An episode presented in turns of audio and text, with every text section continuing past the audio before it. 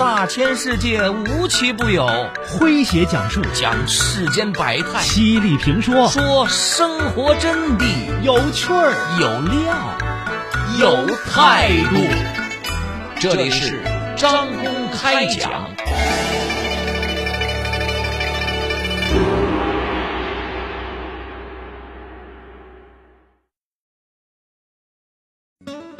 科技是战胜困难的有力武器，这是习近平主席在二零二零年全国科技工作者日给袁隆平、钟南山等科技工作者代表回信时说的话。航天专家乌可利对此感同身受。作为党和国家领导人乌兰夫之子，乌可利考入哈尔滨军事工程学院空军系，又在中国科技大学近代力学系深造。参与过固体火箭发动机和多种战斗机的设计工作，为我国航空航天事业立下汗马功劳。他研制的高温无机防火涂料填补了国家空白，广泛应用于军工民用领域，曾获得全国劳动模范称号，还被授予五一劳动奖章和航天部的航天大奖。后来，乌克利任中国长城工业集团执行副总裁、中国九九实业公司董事长，将卫星发射、国际空间技术等产品推向世界。退休后，他在内蒙古大学设立了乌克利奖，在赤峰市设立了乌克利教育基金会，像父亲当年一样，服务家乡内蒙古，为特困地区、边疆少数民族地区以及革命老区。拨善减贫，救援帮扶。来听今天张工为各位讲述追忆父亲乌兰夫的拳拳报国心。作者汉文说：一九五四年，乌可利参加全国统一高考，以优异的成绩考入了哈尔滨军事工程学院的空军系。后又转入了中国科技大学近代力学系深造。他说：“那个时候，我们的系主任是著名的科学家钱学森老先生。学校党委决定造人工降雨火箭，我被任命为火箭设计组组长，和同学们共同设计制造固体火箭发动机。与此同时，乌克利还负责研制高温隔热涂料。那个时候。”美国和苏联等大国对此尚处于研究阶段，日本则尚未起步。乌克丽和同学们经过无数次的试验，取得了一个又一个的成绩。一九五九年，甘肃地区大旱，乌克丽率领小分队赶到了当地进行人工降雨试验。他们把火箭瞄准乌云发射，火箭腾空而起，直插云层。顷刻间，电闪雷鸣，大雨滂沱。此后，乌克丽和同学又在宁夏、四川、辽宁等地进行了多次人工降雨试验，均获得了成功。从中国科技大学毕业以后，乌克利被分配到了第三机械工业部六零幺所任技术员、工程组组长，参与了我国空军歼击机的设计工作。期间，他研制出高温无机防火涂料，填补了两项国内技术空白。把这种涂料涂抹在一个普通纸箱上面，用火焰喷射器喷烧二十分钟，纸箱仍然完好无损。后来，这种高强度的防火涂料广泛应用于人民大会堂、毛主席纪念堂、天安门等重要建筑的装修工程以及各种民用国防装备上。一九八五年，乌克利出任中国长城工业集团执行副总裁，参与我国卫星发射服务进入国际市场的重大决策。为我国的空间技术跻身国际市场、占有一席之地做出了极大的贡献。他是中国火箭发射服务走向世界的开拓者。一九九二年获得了航天部的航天大奖。离休后，乌可利发起成立了赤峰市民族中学乌可利教育基金会。抚育教育、培养人才、拨善减贫，帮扶资助贫困弱势群体，增进民族团结。二零一五年，他在父亲担任首任校长的内蒙古大学设立了乌可力奖，奖励优秀师生。乌可力说：“人活着，总要为社会做点事情。祖国的未来在各族孩子的身上，我们尽一点力帮助他们成才。党和国家培养了我，我就要用自己的力量报效祖国和社会。”来来来，刚出锅的豆浆油条，大家备好零钱啊！哎，让让让让，小刘啊，先给我把这保温壶盛满了，我大孙子急着上学走呢。好嘞，你稍等啊。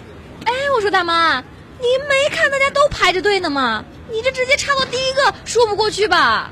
我说你这姑娘怎么说话呢？这大冬天的，我这么大年纪了，能像你们年轻人一样在风里排队呀？你家里没有老人呐？人人都会老，要学会体谅老年人，尊重老年人。哎，这位老姐姐，您说的不假，但是啊，我也替这姑娘说句话，凡事总有个先来后到，不是？您有急事儿，人家孩子也等着上班呢。年轻人应该照顾老年人，但咱也不能倚老卖老，不是？来来来，您到我这儿排个队，也就两分钟。讲究社会公德，不应该有年龄界限，做文明有礼的老年人。您正在收听的是张公开讲，这里是张公开讲，在下张公，我们接着往下讲。说乌可力在乌兰夫的八个子女中排名第二，作为次子，他在父亲身边生活的时间更多一些，对父亲的家国情怀。他有着外人无法企及的感同身受。他说：“我的父亲出生在内蒙古土默特旗的这个塔布村，就是现在的土默特左旗的塔布赛村，受到李大钊、赵世炎等我国早期的领导人的关心和影响。他一九二五年入党，与其他同志一起建立了第一个由。”蒙古族党员组成的党支部，这也是我党历史上第一个由少数民族党员组成的党支部。受党组织的委派，乌兰夫到苏联莫斯科中山大学学习。四年后，他带着一套俄文版的《资本论》回国，在家乡进行地下斗争。一九三三年。内蒙古苏尼特旗的扎萨克亲王兼锡林郭勒盟的代理盟长德王宣布脱离南京国民政府，发出内蒙古高度自治的通电，自诩成吉思汗第二，仗着手握五万兵马，宣称要建立大蒙古帝国。日寇借机挑拨。又是邀请德王访问伪满洲国拜会溥仪，又是给钱给枪支持他立国。乌可立说：“为了不使德王投入日本人的怀抱，父亲两次上门找他面谈，说古时中国的秦桧卖国求荣，今日的溥仪认贼作父，遭到了国人的唾弃。德王爷如果步他们的后尘，结果会是如何呢？”但是德王不为所动，于是父亲转而进行了军事暴动。德王的百灵庙保安队都是土默特旗的子弟，乌兰夫的叔伯妹夫云继先在那里做教官，在保卫家乡、不做亡国奴、不给日本人当炮灰的思想带动下，乌兰夫通过云继先。秘密领导了百灵庙军事暴动，打响了蒙古族人民武装抗日的第一枪。随后，乌兰夫协助傅作义组建扩编蒙旗保安旅、国民革命军新编三师，在部队中建立了地下党组织，开展团结抗日宣传工作。在反共高潮中，胡宗南下令杀死乌兰夫。紧急关头，党中央调他回延安工作。也就是在这个时候，八岁的乌可丽和母亲、弟弟随父亲一起到了延安学习。科技是战胜困难的有力武器，这是习近平主席在二零二零年全国科技工作者日给袁隆平、钟南山等科技工作者代表回信时说的话。航天专家乌可丽对此感同身受。作为党和国家领导人乌兰夫之子，乌可丽考入哈尔滨军事工程学院空军系，又在中国科技大学近代力学系深造。参与过固体火箭发动机和多种战斗机的设计工作，为我国航空航天事业立下汗马功劳。他研制的高温无机防火涂料填补了国家空白，广泛应用于军工民用领域，曾获得全国劳动模范称号，还被授予五一劳动奖章和航天部的航天大奖。后来，乌克丽任中国长城工业集团执行副总裁、中国九九实业公司董事长，将卫星发射、国际空间技术等产品推向世界。退休后，他在内蒙古大学设立了乌克丽奖，在赤峰市设立了乌克丽教育基金会，像父亲当年一样，服务家乡内蒙古，为特困地区、边疆少数民族地区以及革命老区。拨善减贫，救援帮扶。来听今天张工为各位讲述追忆父亲乌兰夫的拳拳报国心。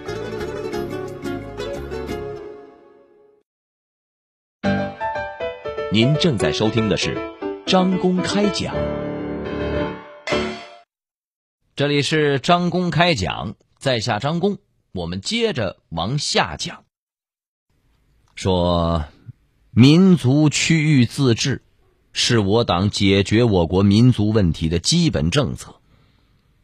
一九四七年，在我国大部分地区尚控制在国民党手里时，经党中央批准，乌兰夫在内蒙古地区创建了共产党领导的第一个民族自治政府，他被选为自治政府主席。乌可丽说。当时解放区正实行土改运动，剥夺地主的土地分给贫苦农民。内蒙古自治政府要不要这么做？父亲认为，内蒙古地区作为一个以蒙古族为主体的少数民族地区，整体上还处在奴役制向封建制社会的过渡时期，照搬中央规定的土改政策。肯定不尽合适，于是父亲报请党中央批准，在内蒙古牧区实行“三不两制”政策，就是牧场民族公有、放牧自由、不分不斗、不划阶级和扶助贫苦牧民、牧工牧主两利。这项政策。使广大牧区的生产力和社会秩序迅速得到了恢复，经济得到迅速发展，统一战线工作的示范效应迅速扩散到了全国，对新疆、西藏等少数民族地区的和平解放产生了积极的影响。新中国成立之后。国家农垦部决定在内蒙古地区实施大规模的垦荒，但是却遭到了乌兰夫的坚决反对。乌兰夫认为，我国虽然缺粮，但是更缺肉和奶。全国大部分地区都可以种粮，可是只有内蒙古能够形成大规模的畜牧业生产基地。放弃畜牧业去垦荒，不利于国家的长远建设和发展。在乌兰夫的坚持下，农垦部只好放弃了在内蒙古垦荒的计划。如今，内蒙古已经成为了全国最大的肉类和乳业制品生产基地，确保了全国人民的生活必须。谁的短信啊？恭喜你抽中了一等奖，奖金二十万。哎，女儿啊，女儿啊，来过来，帮我看看，短信说我中奖了，中了二十万了。哎呦，爸，这天上怎么会掉馅饼啊？再说了，您不天天听广播吗？那老朋友广播不一直在放防诈骗三字经吗？人之初，性本善，防诈骗很简单，不贪心，不妄想，不好奇，不上当，办机构中大奖，掉馅饼不可能。老朋友广播提醒您，短信里的馅饼都是陷阱。您正在收听的是张公开讲，这里是张公开讲，在下张公，我们接着往下讲。说内蒙古自治区人民政府成立之初，实际控制的版图面积仅有五十多万平方公里。新中国成立之后，乌兰夫几次向毛泽东和周恩来进言，恢复。内蒙古地区的固有版图面积，很快中央撤销了察哈尔、热河等几个省区，将其并入内蒙古。而后的几十年，在周恩来和邓小平等老一辈国家领导人的积极推动下，又经过了四次调整，内蒙古恢复到了现在的一百一十八点三万平方公里的面积。为内蒙古地区的繁荣和发展提供了战略空间的保障。乌克丽说：“一九五七年夏天，装甲兵司令员许光达突然来到我家，跟我父亲说，军队装备了六千辆苏式 T 杠三四坦克，请他在内蒙古找一块地方建一个坦克训练基地。”父亲带着许光达驱车来到了。这个朱日和指着碧草连天的苏尼特草原说：“这里就是你的坦克训练基地。”建军九十周年，习近平主席在朱日和训练基地沙场阅兵，引起了全世界的关注。乌克丽回想，更多的是。是父亲凭着国家统一、民族团结的信念，在内蒙古倾注了半生心血。他亲自组织建设的包头钢铁基地、白云鄂博铁矿、阿拉善地区的国家卫星发射基地，一天天的发展壮大。作为子女的他，为父亲的全权报国之心感到骄傲。乌克丽记忆更深的一件事，是上世纪六十年代，因为食品的匮乏，上海、江苏、浙江、安徽等地的几十个孤儿院里的三千多名孤儿，营养不良，面临夭折的危险。他说，那是一个星期天的早晨，他在家里和父亲正吃早饭呢。秘书沃宝田进来说：“报告首长，总理来电话。”乌兰夫去接电话。过了一会儿，回来之后自言自语的说：“总理想从内蒙古调一些奶粉给上海的孤儿院。”乌克丽回忆说：“我记得很清楚，父亲当时跟总理说。”给奶粉只能解决一时的困难，他想把这些孩子都接到内蒙古来，彻底解决上海等地的负担。父亲给内蒙古自治区的副主席呃杨直林打电话，询问能不能养活这些孤儿。下午，杨直林就回答说可以。于是，父亲立即回复总理，把这几千名南方的孤儿。接来抚养。总理听到这个方案之后非常高兴，日后也成就了一段佳话。就这样，几千名年龄从几个月到七岁的孤儿，先后来到了内蒙古各地，乌兰夫安排把年龄大一点的、身体好一些的直接送到牧区，年幼患病的送到特设的育婴院进行治疗。待他们恢复康复之后，也都陆续送到牧区。他每次到牧区检查工作，都要了解这些孤儿的生活情况。这些孤儿在蒙古族牧民的哺育下，健康的成长起来。后来，大多数成为了各行各业的工作骨干。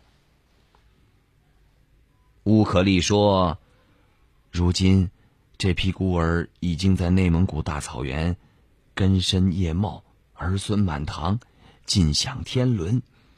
他们的血液已经同蒙古族人民融为一体。不少人为内蒙古的经济社会的建设做出了巨大贡献。”成为了民族团结的典范。好朋友们，以上就是今天的张公开讲，为各位讲述的是追忆父亲乌兰夫的拳拳报国心。在下张公，感谢各位的锁定和收听。明天同一时间，张公将继续为您讲述。明儿见！记录大千世界，刻画众生百相，演绎世间故事，诠释冷暖人生，品百家情，道天下事儿。这里是张公开讲，咱明儿个接着讲。